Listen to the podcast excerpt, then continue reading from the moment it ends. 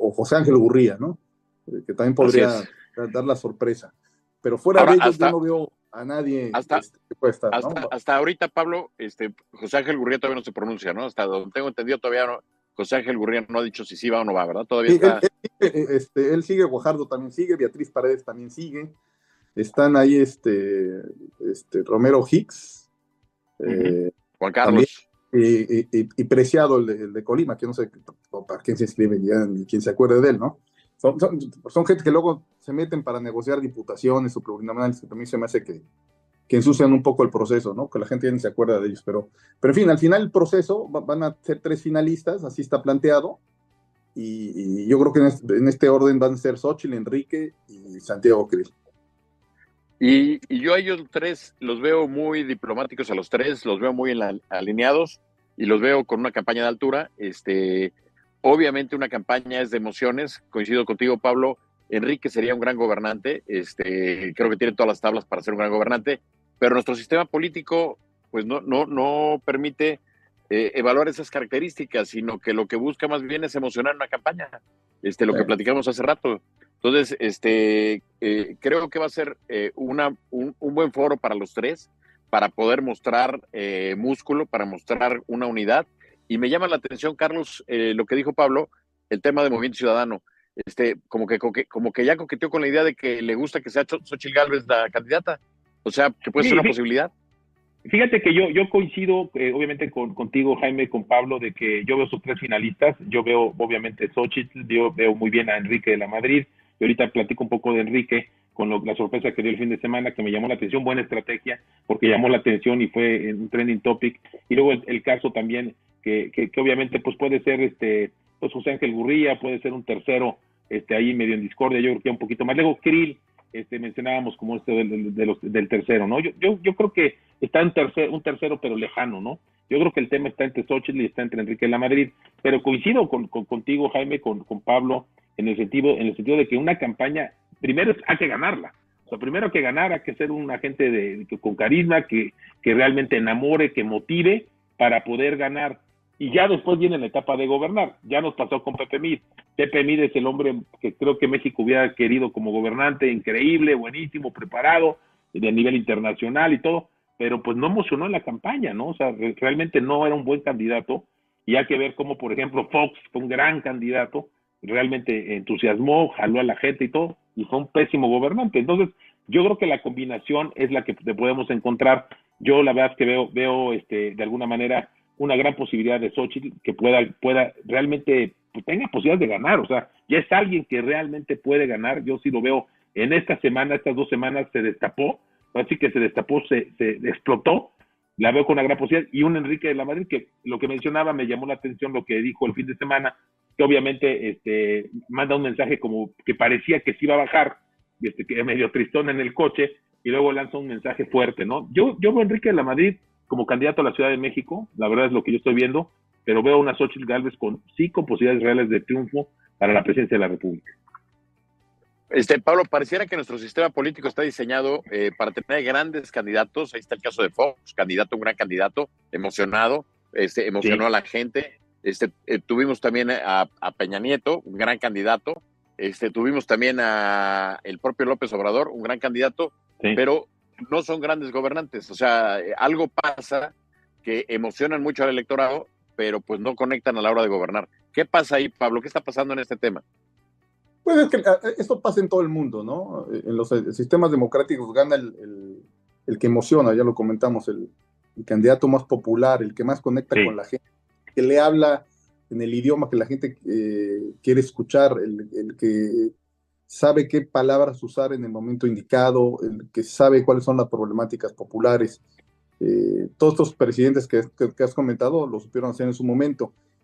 La oposición, si llegar a ganar, podría darse el primer caso en donde, y Xochitl de Galvez lo, ha dicho, que tengamos una presidenta eh, que se va a rodear de gente más inteligente que ella. Ella, lo, palabras de ella, ¿eh? este, y sería la primera vez que tengamos un gobierno de coalición de, distintas fuerzas políticas, de ciudadanos, lo cual podríamos tener el mejor gabinete de la historia. Entonces este, se, pone muy interesante este tema de, que te dé la posibilidad de que sea Xochitl y a lo mejor Enrique su coordinador de campaña, en fin, se, se pueden dar muchas jugadas ya, ya teniendo la candidato, pero eso sería una muy buena opción, yo creo, para, para la oposición, ¿no? Fíjate, Carlos, este, pensando en esto y que, bueno, pues Enrique Lamadrid es un gran talento, este, pudiera ser, ¿no? Imagínate tener un gabinete de Xochitl Gálvez a la presidencia y un Enrique Lamadrid a la Secretaría de Hacienda, ¿no? O sea, por ejemplo, ¿no?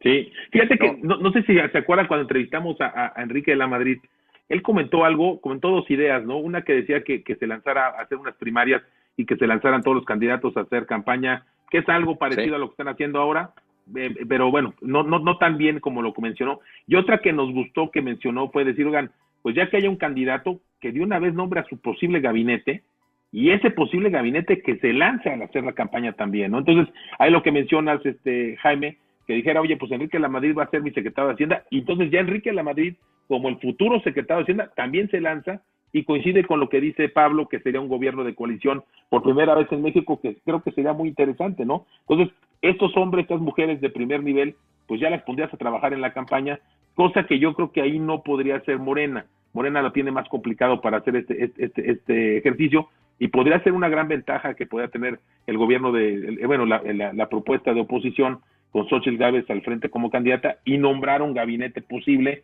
y que se lanzara, ¿no? Pues sí, sí, claro. Oye, y, retomando un poco, este, bueno, digo, estamos ahí todavía en tiempo eh, por la hora, pero eh, llamó la atención y los dos hemos, bueno, los dos han coincidido y coincidido con ustedes en el tema de que Xochitl Gálvez, este, pum, o sea, fue un, un cohete a la luna, ¿no? Este, de repente eh, no la vieron venir y además pareciera un perfil más morenista, o sea, una persona de orígenes indígenas, de orígenes humildes, que ha, que ha ascendido gracias a, al esfuerzo personal, ¿no? Este, perdón que lo compare así, pero bueno, pues este, pues estás hablando de otro Benito Juárez, ¿no? Este, una, una persona que viene de una condición muy humilde, que logra, eh, vendiendo gelatinas, llegar a la Ciudad de México, eh, logra entrar a la universidad, este, hace una gran carrera. A mí me tocó trabajar con ella Trabajamos juntos en el World Trade Center, ella era la encargada de informática, yo estaba haciendo la misión de la obra, ahí la conocí. Por cierto, hay, una historia que no sé, que se ha contado muy poco, pero ella en el sismo eh, donde estaba se desplomó la casa y perdió la oreja este, a la hora del desplome. Este, eso yo creo que me imagino que saldrá ahora en las campañas, esa historia. Este, yo conocí siempre a Xochitl, una mujer muy chapa adelante, este, que luego, eh, buscando hacer política en el 2000, ella apoyó a la Bastida este, como ciudadana, eh, luego se incorporó con Fox a pueblos indígenas, o sea, también como ciudadana, este, aunque la han querido... hay que decirlo, ¿no? A través de este, los... sí, sí, a bueno, a, través, sí, a través de los contactos que hizo Fox, que bueno, déjame decirte un poco, Pablo, que los Headhunters este, fue una simulación, yo te lo puedo desde adentro, porque ya estaba muy armado todo el esquema, o sea, la, la, verdad, este, perdón, pero, pero pues no, no, no fue o sea, fue, más bien ya, o sea, ni Castañeda, ni Krill, ni todos ellos este, los eligió un headhunter, ¿no? O sea, nada más los hicieron pasar como, porque te acuerdas que dijeron que íbamos a mandar los currículums y que iban a elegir y, y a la mera hora pues ya estaban designadas las principales plazas. Pero bueno, este, pero bueno, Xochitl eh, como ciudadana la jalaron, la metieron a pueblos indígenas, hizo un gran trabajo con Vicente Fox y ahí Xochitl empezó a crecer por luz propia, o sea, con la luz propia. Entonces, Xochitl sería una candidata ciudadana dentro de los partidos políticos, no sé si me explico, o sea, no, o sea, desafortunadamente, Pablo, y coincido contigo, eh, no hay manera que un ciudadano de afuera pueda hacer campaña. Yo no veo recolectando a alguien 150 mil eh, firmas si no tienes todo el, apoyo. Y otra pregunta que yo les haría aquí es, este, el PRI se está desmoronando. Este, ¿Va a afectar el tema de este desmoronamiento? Ayer, antier, eh, empezó el tema de correr el rumor, ayer se confirmó, de que Osorio Chong, Erubiel Ávila, eh, Claudia Ruiz Macié, eh, Carolina, eh, no es este, Nubia Mayorga, perdón. Nubia Mayorga. Ayer, este, el exsecretario de Desarrollo Social, Erubiel Magaña, Pérez Magaña, este, que el cual fue mi jefe en Sol, también renuncian. Este, o sea, hay una, una serie de rompimientos en el PRI que no sé qué tanto vaya a afectar estos rompimientos a la alianza. ¿Ustedes cómo lo ven? Este, Carlos, si quieres, luego, y luego Pablo.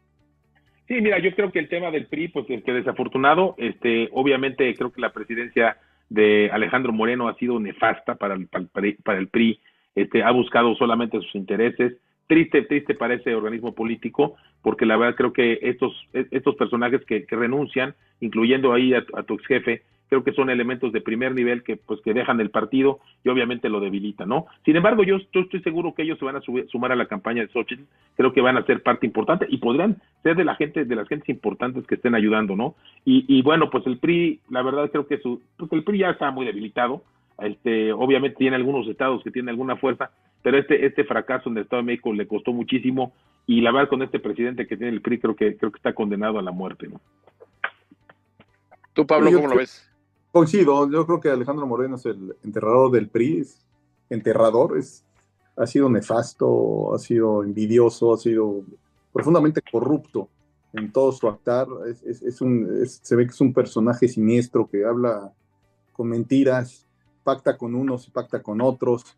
Yo creo que tiene una relación muy cercana con, con, el, con el, presidente, con Ana Augusto, y, hace un doble discurso, aunque lo ves, criticando furiosamente a Morena, por debajo de la mesa hace arreglos con ellos. O sea, no es creíble. Entonces yo creo que el PAN, el PRD y los ciudadanos deben tener mucho cuidado con él, porque es capaz de venderle su alma al diablo con tal de que no lo toquen a él y seguir haciendo negocios, ¿no? Y yo espero que estos personajes que se han salido del PRI encuentren un lugar, no sé si en el Movimiento Ciudadano o, como independientes y que apoyen a la oposición, porque son voces muy valiosas, ¿no? Sobre todo Claudio que ha dado una inteligencia muy, muy clara, eh, una trayectoria brillante. Yo creo que este, sería muy importante que se sumara, ¿no? Así es. Claro, y, pareciera que ellos están eh, de alguna forma viendo la posibilidad de incorporarse al movimiento ciudadano, que, que, bueno, vamos a ver Dante ha sido un político muy hábil en los últimos años, realmente ha puesto también las barajas en la mesa. Y bueno, me llama la atención ayer el coqueteo con Xochitl Galvez. Y bueno, si Movimiento Ciudadano se suma con PRI, PAN, PRD, con Xochitl de candidata, este, otra historia puede cantar. Y además, no hay que olvidar que lo que realmente se juega, además de la presidencia, es el Congreso en el 2024, Carlos. Sí, así es, muy importante. Yo creo que no, no hay que dejar de, vista que el Congreso es, de, los, de las cosas más importantes que tenemos en la próxima elección. Este, ya lo hemos visto como el tener un presidente que tenga el control del Congreso, pues nefasto, no tienes ningún control de nada, ninguna posibilidad de análisis de leyes, todo se pasa con la borregada. Yo creo que es muy importante también eso que mencionas, Jaime, de estar muy atentos en, el tema del Congreso, muy importante la gente que va a estar ahí este, al frente en las campañas, y yo creo que por eso es importante eh, esta gente que va a estar empujando, ¿no? O sea, eh, eh, creo que la oposición debe estar este, fuerte. en serio, es una gran sorpresa lo de Xochitl Galvez. Yo, la verdad, que ya hasta había aburrido este tema. Decía, bueno, ustedes como, no sé, eh, no iba a decir nombres de equipos de fútbol, pero mejor no los digo, pues se luego. Pero, pero la verdad es que, que ya se veía como ya este un trámite, ¿no? Y no, ya aprendió esto, ¿eh? Ya aprendió en serio. Hay que estar atentos. Todo puede pasar, ¿eh? Todo puede pasar. Sí. Oye, me llama la atención y yo creo que con eso terminaríamos el programa de hoy porque pues ya seguiremos con la asociación presidencial 2024, pero me llama la atención hacia el 2024, esto que estás diciendo, Carlos, eh, pues parecía que era un juego ya, ¿no? Pues ya otorgado, ya sabíamos que eh, Morena repetía, pero pareciera hoy, en una jornada tan larga, como bien lo ha señalado Pablo, que a un año de distancia las cosas pueden cambiar. Hoy, eh, además, hay otro punto que también quiero resaltar y también se los dejo ahí ahorita en la mesa para que lo comenten. Este, eh, mientras los candidatos no logran encontrar un discurso que emocione a la ciudadanía, pues este, la que ya agarró discurso y el que le está contestando es el presidente a Xochitl. Entonces, mientras el debate acá abajo está en, los temas chiquitos, Xochitl ya se subió contra el presidente y pues ya hay, hay, un foro y pues la gente está entusiasmada, ahora sí, este, ahora sí hay luchadores en la, en la arena, ¿no? Este, Carlos. Sí, yo creo que ahí es un tema, habemos pelea, ¿no? Habemos campaña.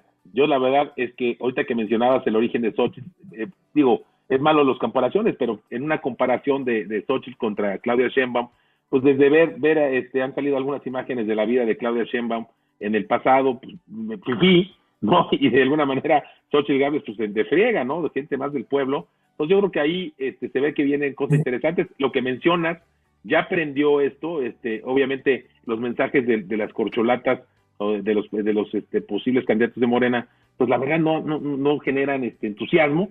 Y ya el tema de Claudia Sheinbaum, eh, de Claudia Sheinbaum, pues sobre todo el Claudia, Claudia pues se ha, bajado mucho de, nivel, yo no, es más, si, si a nosotros nos gusta la política, estamos en esto, no sé ni qué haya dicho, porque son las repeticiones que dice el presidente, entonces de cuenta que estás viendo una mañanera aburrida con otro interlocutor, y, y de alguna manera lo que ves de Xochitl Galvez es una guerrida que está peleándole por dos lados, y está en una batalla directa con el presidente de la República, o sea, muy interesante. ¿eh?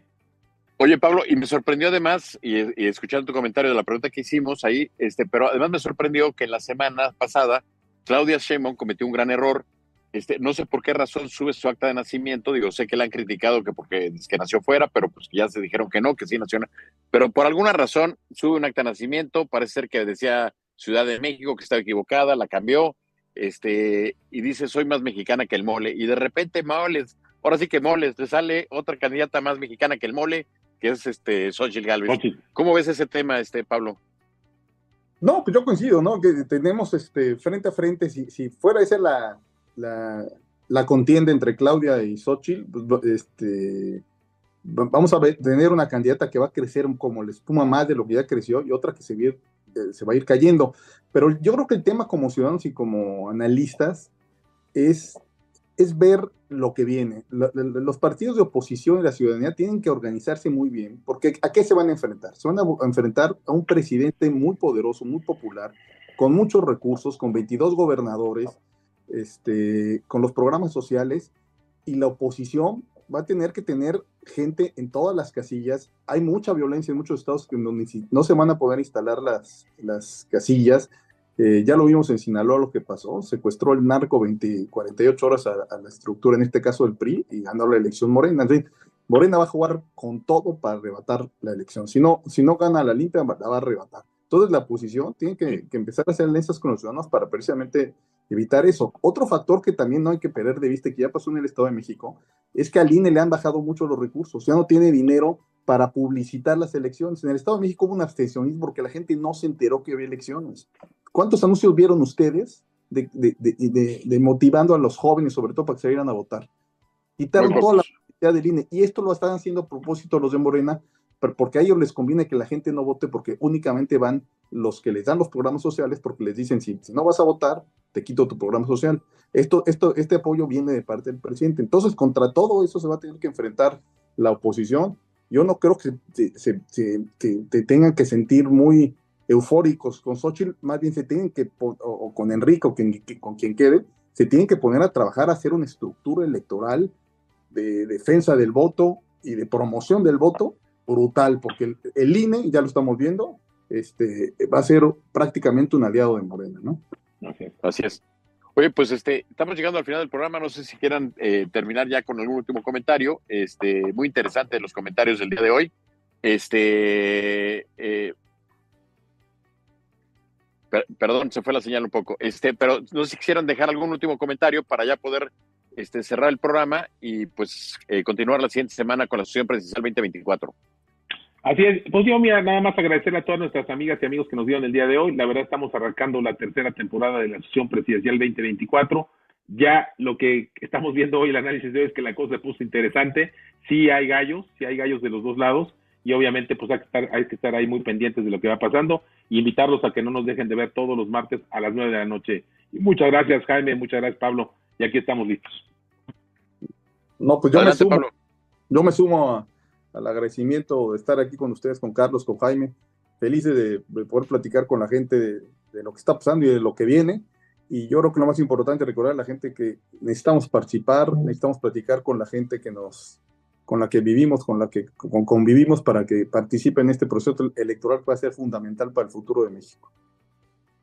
Pues buenísimo, buenísimo, Pablo. Parece que Jaime se nos, ahí está Jaime entrando nuevamente para que se despida de nosotros del programa. Y ahí está Jaime, te había sido, pero ya para que te puedas despedir, muchas gracias también. Pues Pablo, Carlos, una maravilla. Ya mañana estamos por la Ciudad de México. Este, la verdad ha sido un programa, pues yo he disfrutado mucho con ustedes. Este, la verdad, un gran análisis muy certero, muy preciso.